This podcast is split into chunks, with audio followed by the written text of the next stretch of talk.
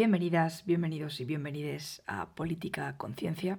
Soy Ariana, politóloga. Y bueno, hoy vengo un poco a, dialogar con vosotros, vosotras y vosotres. A partir de ahora voy a hablar en femenino, es lo que suelo hacer habitualmente, así que bueno, voy a seguir haciéndolo porque es mi podcast y hago lo que me da la gana. Dicho esto, hoy vengo a discutir un poco eh, eso tan habitual que hacemos en Occidente de juzgar otras eh, culturas y sociedades en función de nuestros parámetros occidentales, ¿no? Y es que, bueno, se me quedó grabado un comentario que leí una vez en Twitter acerca de que alabamos a la sociedad japonesa y son una sarta de pedófilos y de, no sé, asquerosos otakus.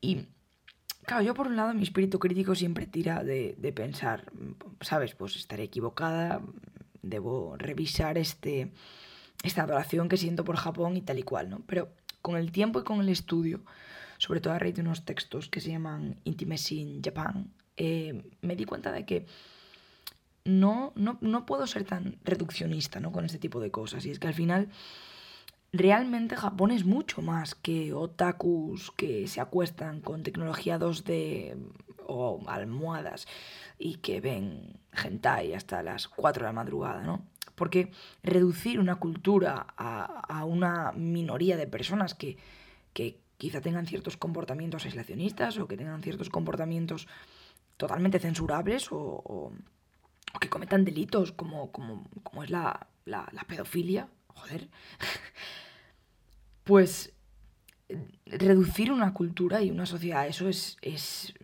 malísimo, ¿no? Por eso, en mi, en mi incesante descubrimiento de Japón, eh, hay un, un paper que se llama The Stakes of Intimacy in Contemporary Japan, que explica muy bien por qué Japón está como está y cómo deliberadamente la prensa occidental ha, hecho por poner a Japón en este punto de mira de, mira estos, eh, lo como decía el artículo, es estos eternos vírgenes eh, hipersexualizados, ¿no? Les llamaba.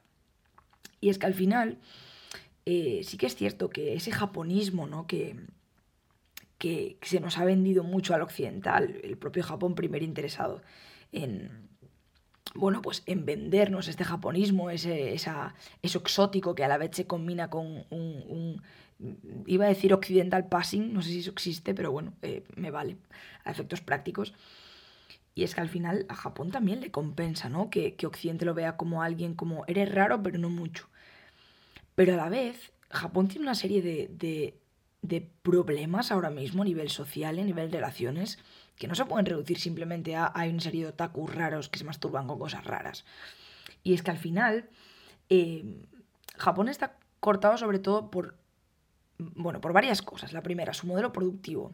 Su modelo productivo y de familia está tan asociado a la heteronormatividad y al eh, white collar salaryman, es decir, al tipo de la maleta que trabaja y luego se va a beber saque con sus compañeros hasta las tantas de la mañana, porque al final es lo que te requiere el tipo de socialización en el trabajo que tienes.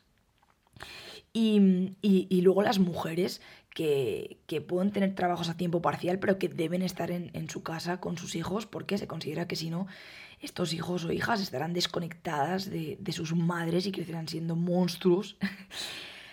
Entonces, claro, el hecho de un trabajo tan demandante y exigente que hace que los hombres prácticamente no puedan subsistir, a no ser que tengan eh, a alguien en casa que les ayude. Y esta concepción de que tú no eres buena madre o buena mujer si no crías a tus hijos de una manera totalmente absorbente. Ostras, crea una combinación que hace que uno, la socialización sea básicamente de, entre personas del, mismo, voy a ser bastante reduccionista, eh, género. Es decir, los hombres eh, van con sus eh, compañeros del trabajo a, a, beber saque por las noches y socializan con ellos durante y post trabajo y las mujeres van al parque con sus hijos y, demás. Bueno, suena totalmente arcaico, pero es una realidad de la sociedad japonesa que se mueve así. Entonces, claro, esto, combinado con una tasa de fertilidad bajísima, que, bueno, se habla del shock del, 89 del 1.57, ¿no? Que en Japón el 1.57 causa eh, pánico porque es donde se dio el punto más bajo de, tasa de fertilidad, ¿no? Que las mujeres no tenían ni siquiera dos hijos. Y eso que en Japón es algo, bueno, bastante normalizado, el tema de, del control de la natalidad, que se pasaron un poco a mi entender, porque lo controlaron demasiado y ahora tiene un montón de problemas de sociedad envejecida. Pero es que a la vez Japón ha fallado en cuanto a sistema que provee eh, un mínimo de seguridad para que las familias puedan realmente mantener eh, mantenerse a sí mismas, ¿no? Y es que al final, si tú no provees un sistema estatal de seguridad social que te permita criar a tus hijos en unas bases mínimamente sólidas, tú vas a tender a no tenerlos, porque si no puedes mantenerte a ti y tienes un trabajo tan absorbente que no te permite llevar una vida familiar normal, porque de hecho los hombres en Japón están completamente desconectados de su familia, y de hecho Shin-chan para mí es el, la epifanía en cuanto a explicar cómo funciona realmente una familia en Japón, ¿no? Entonces, eh, bueno, en Japón tienen muchísimas maneras de referirse a la intimidad y, al contacto íntimo, como por ejemplo eh, Bekon, Shinai, Shitsami. Eh, luego también hablando del amor romántico, términos como Renai, Ai, Daisuki o Robu, el más habitual suele ser Daisuki, es como me gustas, sería algo así. Y, y, es la manera que tienen de denominar este, este contacto, ¿no? Y, todas las maneras de denominarlo tienen diferentes, digamos, connotaciones. Pero todo esto está muy ligado a ese concepto que se dio a partir de la restauración Meiji de, de digamos, eh, de la familia como, como nación, ¿no?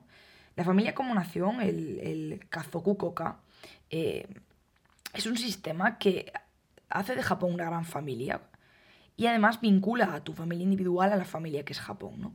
Entonces al final, e, esa, ese, muro que es, eh, digamos, tu familia, tu entidad privada, está súper fino en lo que es la familia en general en Japón. Y es que al final, si tú vendes que Japón es una familia, pero lo que decía antes, no das un sistema social que pueda sostener esa familia, o sea, estás creando un monstruo porque literalmente la gente no va a confiar ni en sus eh, allegados ni en el Estado para poder formar una familia. Entonces, todo esto al final genera mucha presión, ¿no? Porque tienes al Estado por un lado diciéndote, eh, ya puedes espabilar a tener hijas, y, y por una parte tienes como ese estándar social de debes formar una familia heteronormativa, porque esa es otra, al final la intimidad queer, la intimidad LGTB, etcétera, es algo que no está deliberadamente en contra. Japón no es un, no es un país deliberadamente homófobo, pero tampoco está normalizado, ¿no? Entonces, eh, la tendencia es hacia la normatividad, pero esa normatividad cuesta más cada vez. Entonces, todo esto eh, genera un sistema que tiene muchos estereotipos. Y luego tenemos que además las representaciones que se pueden hacer en Japón de otras realidades eh, LGTBIQ son absurdas. Eh, no sé si conocéis el, yaoi o el llamado boys love, que es un género de manga, que básicamente pues, son relaciones eh, gays, que por cierto eh, os tengo que recomendar The Blue Summer and You, que me parece un manga cuquísimo de una pareja de, de chicos. Dicho esta parte otaku, me la salto. Y os digo que realmente este yaoi está consumido principalmente por mujeres heterosexuales, ¿no? Y ahora yo mi reflexión es, esto se debe a una idealización de eh, hombres cálidos y atentos que, miren por mí porque mi marido está en el trabajo todo el día y no me hace caso y está totalmente desconectado. Todo esto junto a la idea exacerbadísima de masculinidad que hay en Japón, ¿no? Y el hecho de que ahora consideran que las nuevas generaciones están echadas a perder, rollo... O sea, es que ya no son hombres, ¿no? O sea, es, es una absurdidad. Lo que pasa es que yo creo que Japón ahora está empezando este proceso que, pasa habitualmente en, toda sociedad, por lo menos occidental, que es la que yo conozco, de, de, de construir ciertos roles y de asimilar que puede haber otras formas de masculinidad, de feminidad, de identidades de género, ¿no? Entonces, aunque esto es una realidad que siempre ha estado ahí, el hecho de que ahora como sociedad lo estén experimentando también es otro shock. Entonces, todo esto al final lo que genera es eh, que desde fuera se les ve de una manera totalmente fetichizada, exótica, y desde dentro no encuentran soluciones a los problemas que tienen dentro.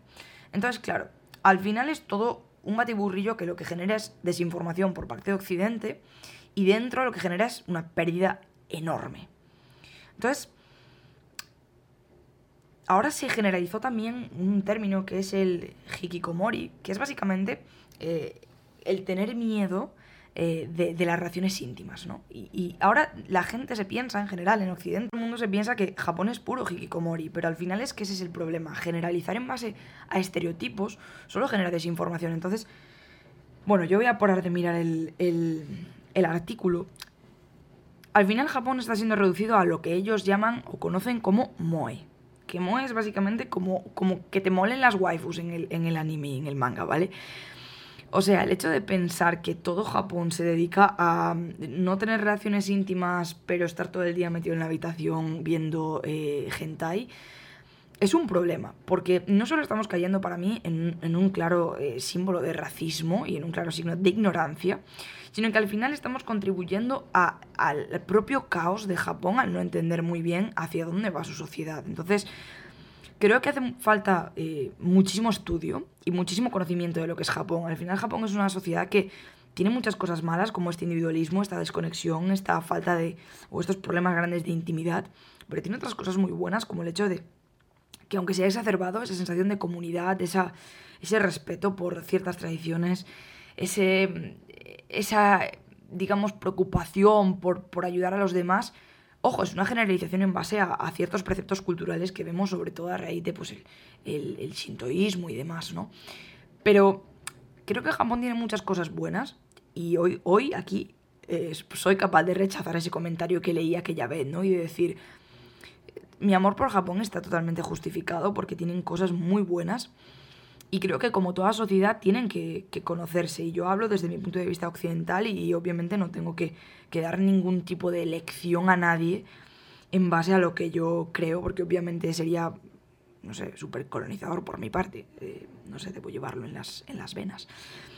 Pero al final es eso, es el hecho de entender que no puedes dejarte llevar por un puñetero estereotipo que tengas de, una cultura y decir automáticamente que todos los japoneses son pederastas. O sea, cálmate, ¿sabes? Cálmate, déjanos tranquilos a estudiar nuestras movidas de Japón y, sobre todo entender que hay muchas cosas que como sociedad eh, les fallan y tiene que ser un puñetero caos ver desde dentro que literalmente no tienes gente eh, joven para sostener las pensiones y para sostener la economía del país y, luego ya en términos más humanos saber que eh, no estás seguro de formar una familia o de casarte o de tener pareja porque literalmente no sabes si vas a poder permitírtelo, ¿no? Entonces Basta ya, uno, de idealizar el sistema productivo japonés pensando que son la leche, que por cierto, la huelga la japonesa no existe, ya lo veremos en otra ocasión.